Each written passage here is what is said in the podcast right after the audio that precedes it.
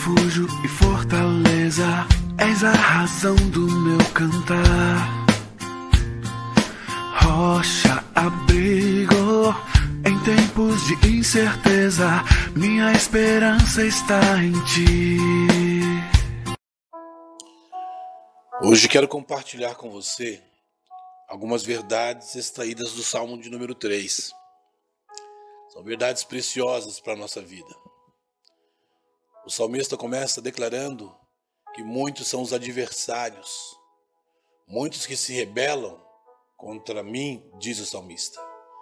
Ele termina o salmo dizendo: Do Senhor vem o livramento, a tua bênção está sobre o teu povo.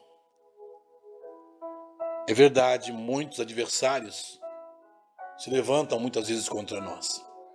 Não devemos ter adversários, mas muitas vezes nós temos adversário de pessoas que não querem, que não concordam com o nosso estilo de vida, com a maneira com que vivemos para o Senhor.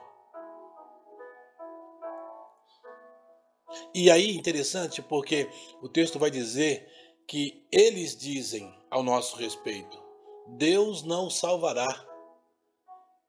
E aí, interessante, porque há duas coisas importantes aqui. Primeira, quando declaram Deus nunca o salvará, eles estão dizendo, ou eles estão dizendo que Deus não tem competência para nos salvar, ou eles estão dizendo que nós não podemos ser salvos porque não merecemos ser salvos.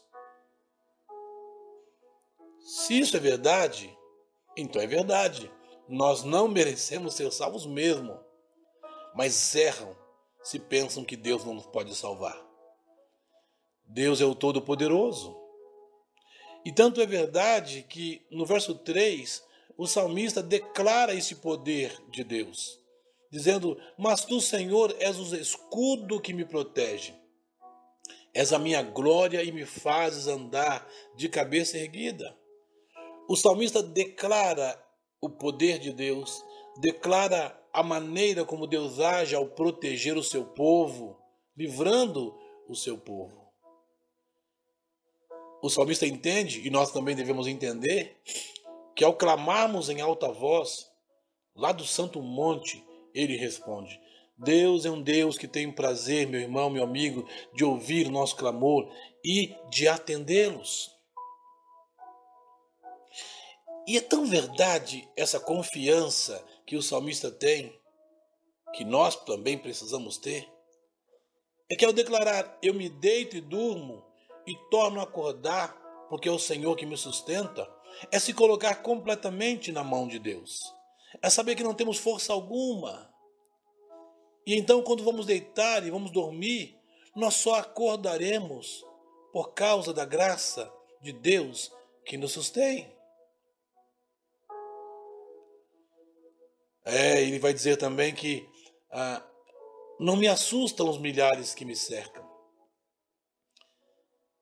descansar no Senhor, reconhecendo o seu poder, soberania, graça e que, apesar da glória que tem, tem prazer em nos ouvir, deve nortear a nossa fé.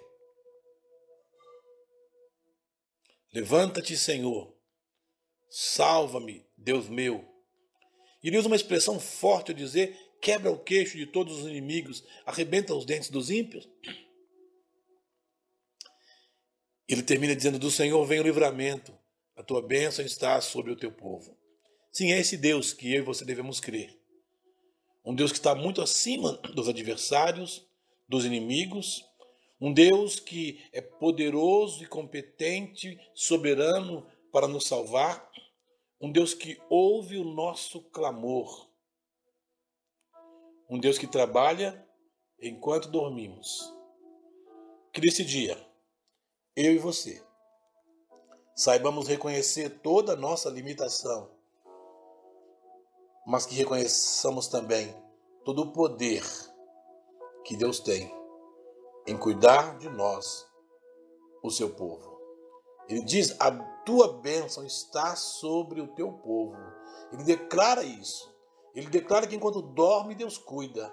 Ele declara que Deus é o escudo que